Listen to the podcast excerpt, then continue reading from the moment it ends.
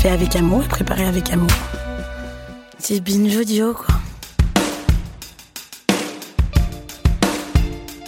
Salut, c'est Thomas Rozek.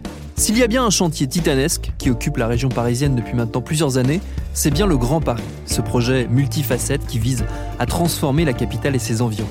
L'une de ces facettes, sans doute la plus emblématique, elle concerne les transports, un enjeu crucial s'il en est en région parisienne, et elle s'appelle le Grand Paris Express, c'est-à-dire l'ajout de plusieurs lignes de métro inter-banlieue et l'extension de lignes existantes. Avec la participation de la Société du Grand Paris, on a eu envie d'aller se balader le long de ces futures lignes de métro pour comprendre comment tout ça change ces territoires. Gentrification, désenclavement des banlieues, sortir de l'orbite de Paris, décisions politiques présentes et passées, toutes ces interrogations sont au cœur de la déambulation en quatre épisodes que signe pour nous Camille Jusa, une série réalisée par Thomas Plé, dont voici le premier épisode. Bienvenue dans Programme B. Le développement des grandes zones qui portent l'avenir économique du Grand Paris appelle un nouveau système. Ce que vous allez créer, ce sont des œuvres. Un aménagement dont nous serons les premiers bénéficiaires, dont nous sommes d'abord les premiers responsables. Transport automatique, rapide, grande capacité pour relier les grandes polarités urbaines de demain.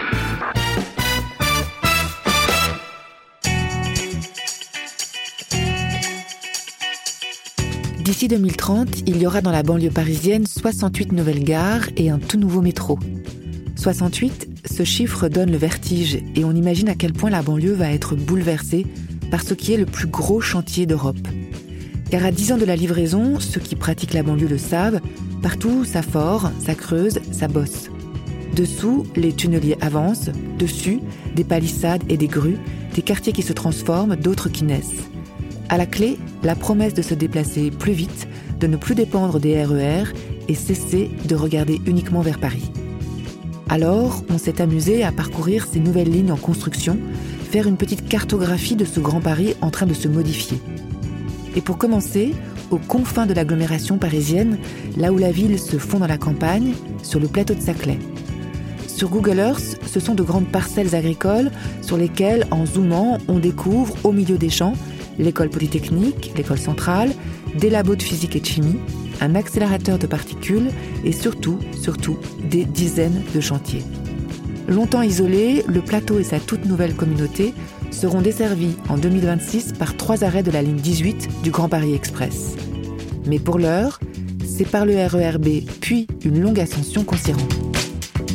Grand Paris Express, le Grand Tour, Premier épisode à l'assaut du plateau de Saclay et d'un campus XXL avec Françoise Fromono, professeure d'architecture.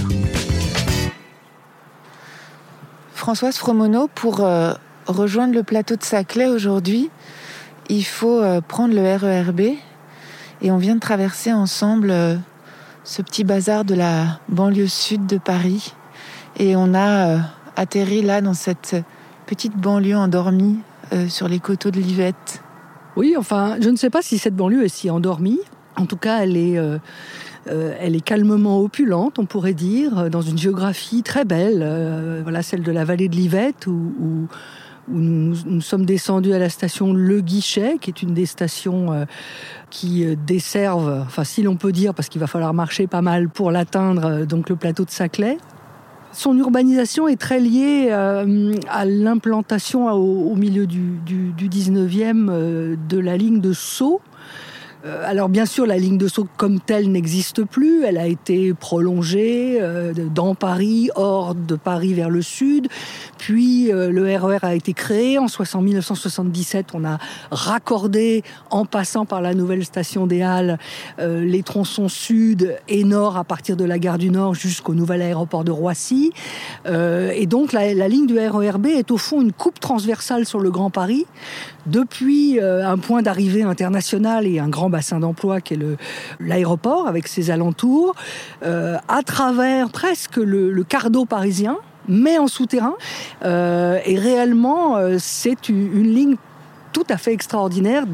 Alors le RERB avant qu'il soit RER, e on l'appelait déjà dès les années 60 la ligne des profs, parce que l'implantation de facultés, la faculté d'Orsay, le campus d'Orsay, d'autres écoles, et puis ensuite sur le plateau de Saclay, l'école polytechnique, voilà, ces lieux sont desservis par cette ligne. le plateau de Saclay, on va le voir, a été mité depuis longtemps par, euh, par des implantations. Hein. Ça commence avec le CEA, le Centre de l'énergie atomique dans les années 40. Euh, ça se poursuit avec un, certain nombre d'implantations un petit peu euh, erratiques, comme ça, en termes d'urbanisme. et en effet, l'accession au rang de grands pôles d'attractivité, de clusters, de Silicon Valley à la française, ce destin brillant auquel le plateau est promis depuis 2009, euh, voilà, est une sorte d'extrapolation et d'intensification d'un phénomène déjà ancien. C'est une véritable banlieue métropolitaine, quelque part. En plus, on n'est pas très très loin euh, d'Orly, donc il y a des avions qui passent sans arrêt. Donc il y a cette espèce de, mélange euh, vraiment euh, très beau entre cette sorte de campagne urbanisée, la présence de la métropole, le son du RER e qui, nous y rattache comme un, comme un cordon ombilical.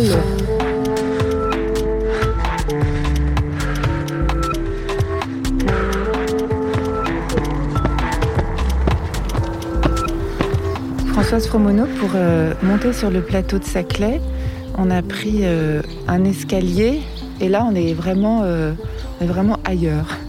Le plateau de Saclay est à, je crois, 160 mètres au-dessus du niveau de la Seine, de la vallée de la Seine. Un dénivelé très fort. Donc on peut, on peut le gravir soit à pied, donc comme nous l'avons fait, par ces escaliers. Il y a des systèmes d'escaliers très beaux, très droits, qui, ont l'air de monter vers le ciel, comme ça, quand on les emprunte. On peut évidemment euh, venir en voiture et, dans ce cas, euh, emprunter ces, routes à lacets euh, qui, qui traversent ces, ces coteaux boisés. Un aménagement dont nous serons les premiers bénéficiaires, dont nous sommes d'abord les premiers responsables. Alors on aperçoit derrière les frondaisons, encore un peu plus haut, euh, les premiers bâtiments euh, du euh, nouveau campus.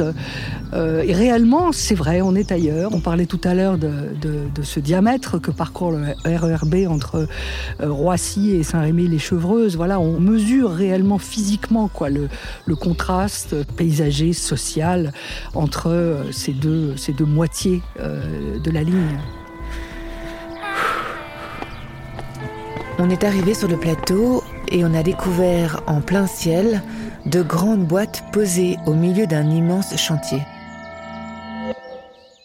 J'ai vu passer quelque part le chiffre de 5 millions de mètres carrés euh, qui vont être construits euh, pour euh, accomplir la promesse de ce cluster de recherche scientifique qui commence déjà à associer euh, voilà, ces bâtiments qu'on voit qui contiennent euh, qui euh, une grande école, qui un centre de recherche, qui une résidence étudiante. Un peu plus loin, on verra que des logements pour les familles ont été ajoutés au programme pour donner un peu de vie à ce qui sinon serait un pur, un pur campus universitaire et scientifique.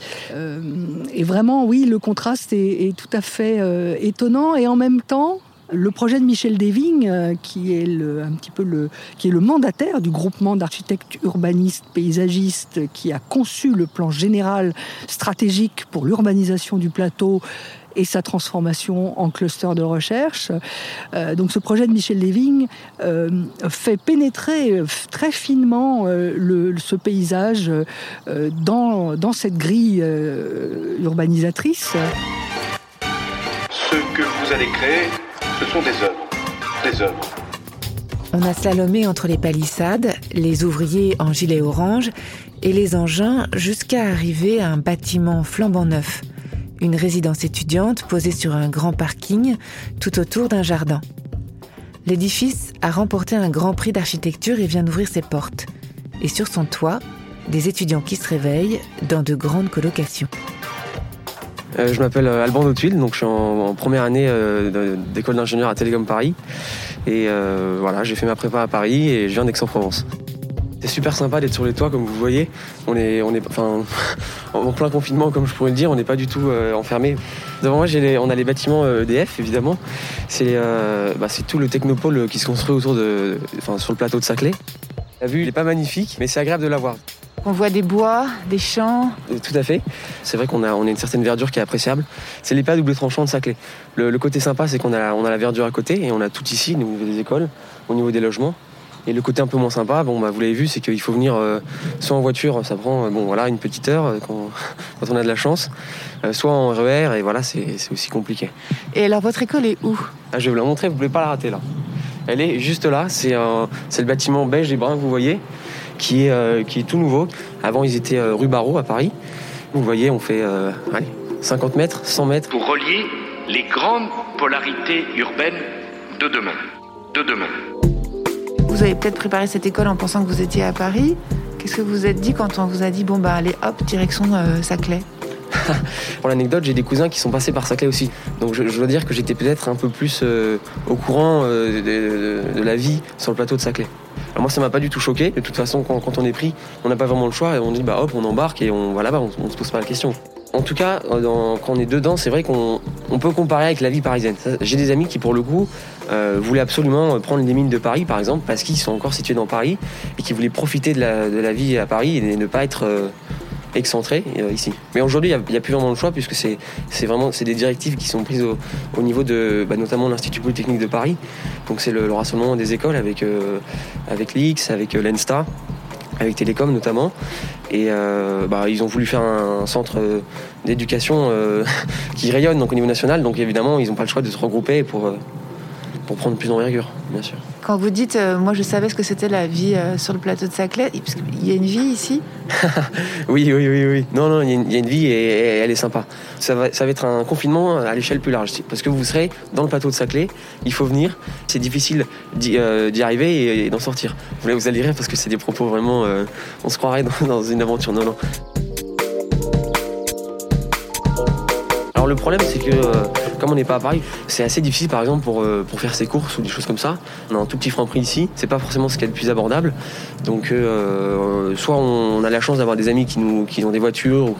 Euh, le bus est très bien relié pour, pour faire le, tour des écoles jusqu'à la gare eaux. En revanche, pour aller dans un petit magasin, pour aller faire dans un supermarché, le bus va pas forcément passer juste devant. Donc on, se débrouille, on y va parfois en vélo, on y va en voiture. On se débrouille. Et puis vous êtes juste devant la future gare du Grand Paris Express. Oui, c'est vrai. Il y a des chances qu'on soit déjà parti. Mais effectivement, ça, sera quelque chose de, sympa. Alors il faut voir le tracé de la ligne, parce que moi on m'a dit que ça, sera un, tracé périphérique autour de Paris. Euh, enfin, ça, c'est pas un métro qui nous, mènera directement dans, la ville. Du moins, c'est ce que j'ai entendu dire. Donc euh, on verra bien. Mais c'est une bonne chose qui relie enfin, le, ou du moins mieux, le, plateau de Saclay, bien sûr. ligne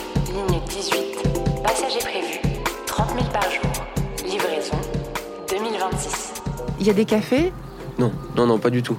Euh, alors ça se développe un tout petit peu du côté de Centrale, donc à 3 km euh, un peu plus loin vers là-bas. Euh, ils commencent à ouvrir, ils ont ouvert une pharmacie, ça c'est bien. Ils ont ouvert un opticien et une, espèce un peu d'épicerie, vous voyez, de, donc c'est des petits mets délicats. alors le problème c'est que je ne sais pas s'ils ont très bien ciblé leur, cible. bon, on n'est pas non plus on n'est pas à Bagdad, vous voyez, c'est quand même, euh, c'est tout à fait euh, vivable. Euh, bon après il faut aimer voilà les bâtiments. Moi je, suis beaucoup plus sensible aux, immeubles haussmanniens dans Paris de l'ancienne école que à ce genre, de, ce genre de nouvelles constructions. Donc là vous allez aller en cours, vous allez déjeuner? Bah Là je vais d'abord déjeuner et, après j'irai en cours cet après-midi. Non seulement des gares, non seulement des lignes, mais aussi des monuments qui resteront pour longtemps. Mais qu'en même temps, ça sera un projet de réurbanisation, euh, d'urbanisation différente, et euh, qu'on va non seulement gagner du temps, mais vivre dans des endroits euh, plus beaux et plus agréables. Françoise Fromono, on est sur une sorte de petite placette en, triangle végétalisé entre Télécom Paris et une résidence étudiante qui, raconte bien ces deux bâtiments que ici euh, se passe en plus d'un grand aménagement une sorte de grand concours d'architecture euh, qui va courir sur plusieurs années. Et oui, euh, l'organisation verticale de la conception de l'urbanisme à l'architecture en France emboîte comme ça les, concours. Donc voilà, on a une sorte de concours à plusieurs échelles qui court depuis, depuis 12 ans et qui continue à faire avancer et densifier cette, cette empreinte au sol théorique qui devient de plus en plus réelle au fur et à mesure que les bâtiments se construisent. Il y a eu, euh, c'est visible, c'est évident, un souci de prévenir euh, les travers de l'architecture des actes des années 2000, euh, dans lesquels voilà, chaque architecte faisait son petit geste parfois ont pu être appelés gesticulation, affirmait l'identité de son projet par une singularité exagérée. Euh, là, au contraire, euh, on sent qu'on euh, n'a pas voulu faire un zoo d'architecture, un zoo d'espèces. On a plutôt voulu s'en tenir à voilà, un type d'animal constructif. Donc on voit une, voilà, une sorte de retenue et à une sorte de retour à, des fondamentaux assez classiques hein, de, de l'architecture moderne. Est-ce qu'ici on va réussir cette espèce de, grande euh, promesse que finalement on pourrait ne pas dépendre de Paris? Mais je crois que c'est déjà le cas, vous savez, la banlieue. Euh, euh, quand on y habite, quand on y vit, quand on y va souvent, on se rend compte qu'elle a une identité, elle a des identités, parce que la périphérie parisienne est très variée, très diverse. Nous sommes venus ici en RER, e alors bien sûr, on a cette tendance à se dire la relation est indispensable à Paris, mais non, euh, voilà, moi je connais beaucoup de gens qui vivent en proche ou lointaine périphérie. Ils ont leur, leurs univers, leurs magasins, euh, leurs shopping centers, leur cinéma de quartier, euh, leurs parcs, leurs habitudes. et je ne crois pas que ce soit encore si vrai, cette obsession de la centralité parisienne. Alors la particularité quand même, on a insisté tout à l'heure sur la géographie, sur l'élévation du plateau en termes altimétriques, qui en fait une forme d'insularité tout de même. Donc c'est peut-être euh, cette particularité d'origine qui va euh, qui risque de le maintenir comme une sorte de petite utopie suspendue, enfin utopie dans le sens pas forcément positif d'ailleurs, dans le sens de projet total, organisé, euh, presque militairement, dans un endroit un petit peu un petit peu isolé. mais il ne le sera plus isolé théoriquement, puisque ce métro va se construire, puisque euh, trois stations euh, d'une de la ligne 18 euh, seront ouvertes théoriquement en 2026-2027. D'ici là, le quartier sera sans doute beaucoup plus peuplé. Alors il y a la grande difficulté évidemment des différentes temporalités, de toutes ces couches d'urbanisation qui font que voilà, les arbres poussent à leur vitesse, les bâtiments plus vite et encore pas très vite. Voilà, donc la, la ville se fabrique. Alors reste à savoir, mais comment le savoir? Euh, si euh, réellement elle répondra à ce qu'on attend d'elle. Pour l'instant, c'est vrai qu'on est un peu en plein vent, dans un espace euh, très dilaté, peu fréquenté. à droite sur rue Francis Alors, je ne sais pas du tout où on va aller là. on va tenter d'aller à droite. Alors, je vais essayer de ne pas me perdre. Hein qu'il y a quand même toujours la possibilité, une possibilité sur le campus. Même quand on y vient euh, presque tous les jours. Même moi, ça me, surprend à chaque fois que je viens quelque part. C'est-à-dire que ce week-end, j'ai fait des expériences à Soleil sur le synchrotron. Et donc, c'est un bout du campus où je vais jamais. Et j'ai été vraiment frappé en me disant. Euh, mais ça a encore changé. On a l'impression que c'est qu'on est dans le domaine des dieux d'Astérix, quoi. C'est-à-dire que on, s'absente pendant trois mois et hop, il y a un nouveau bâtiment. Frédéric Restagno, vous faites quoi? Donc moi je suis directeur de recherche au CNRS et je suis physicien au laboratoire de physique des solides. Et mon sujet de recherche est la physique des, des matériaux polymères essentiellement. Alors on va grosso modo à l'autre bout du campus puisque l'université Paris-Saclay ça fait euh, plus de 10 km de long. C'est une route au milieu des champs et de nouveau des grues. Hein. Donc sur la gauche, là, on a euh, une zone qui est assez urbanisée au sens où il y a des logements. C'est un des endroits où il y a des logements. Et je crois, qu'il y a des logements euh, de particuliers en fait quand même. C'est pas que des logements étudiants. Sans doute parce que c'est par là que sera euh, la prochaine station de métro de la ligne 18. Donc par là, il va avoir sans doute un petit peu de vie quand même. CEA Saint-Aubin. Passager prévu, 14 000 par jour. Livraison, 2026.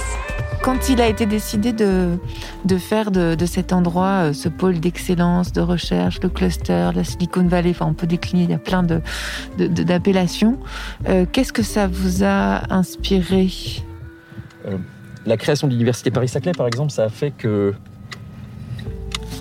il y a des sources de financement qui sont partagées entre les différents, ce qui étaient des établissements indépendants et qui sont maintenant aujourd'hui regroupés à l'université Paris-Saclay. Donc ça force un peu à, se, à se croiser. Euh, mais euh, bon, ça reste, euh, ça reste pas si facile que ça. Et les distances sur le, sur le plateau, elles sont quand même assez, assez grandes. Et les transports en commun sont pas toujours très faciles. Entre le point où on est actuellement et mon laboratoire, il y a 15 bonnes minutes à pied. Déjà, il y a pas mal de gens qui le font en voiture parce que euh, 15 minutes quand il fait froid, quand on est pressé, etc. Et puis c'est pas sympa. C'est euh, entre, alors pour le moment, des palissades, des grues, euh, des no man's land. euh, de ce que je vois aujourd'hui du plateau de Saclay, ça ressemble quand même à euh, une zone de bureau, c'est-à-dire euh, un bâtiment, un parking, un bâtiment, un parking, un bâtiment, un parking.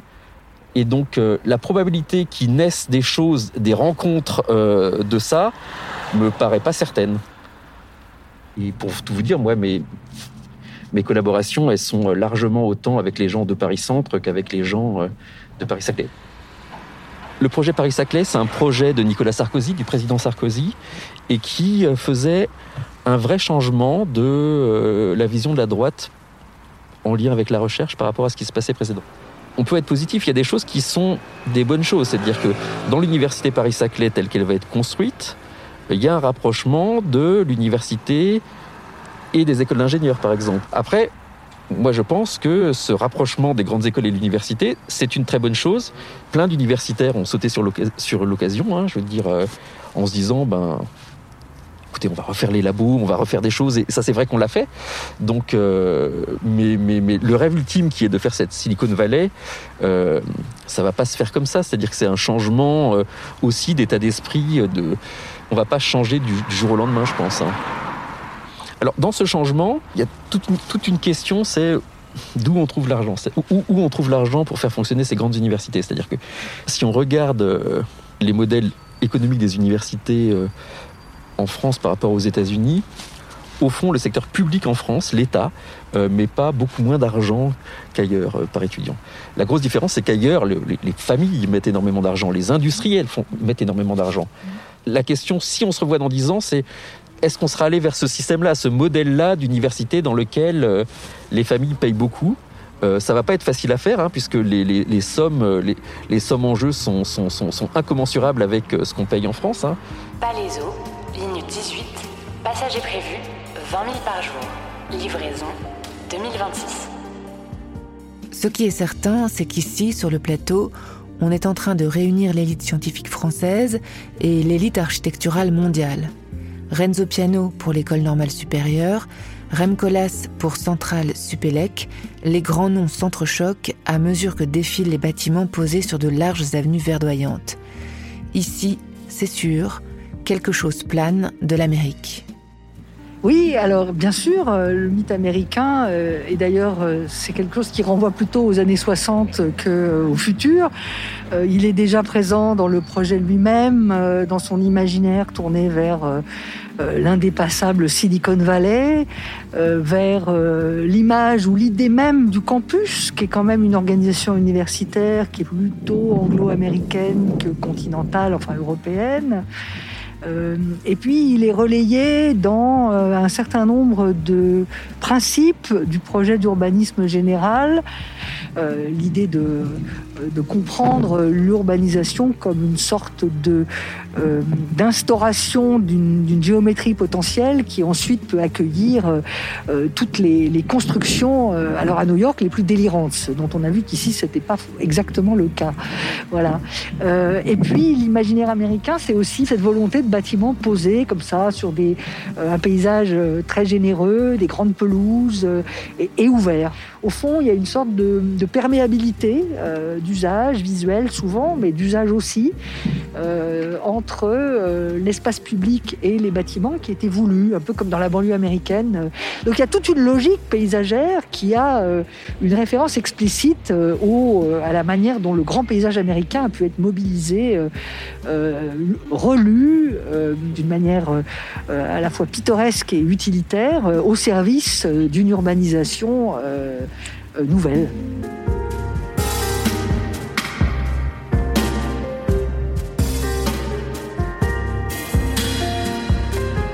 C'était Grand Paris Express, le Grand Tour, un hors-série programme B de Camille Jusa et Thomas Plé, avec la participation de la Société du Grand Paris. Dans le prochain épisode, direction Vitry-Centre sur la ligne 15 Sud. Contrairement à Saclay où tout s'invente, le métro arrive ici au milieu d'une banlieue ancienne et dense. On y parlera rénovation urbaine et on essaiera d'y voir plus clair dans le millefeuille qu'est la banlieue parisienne.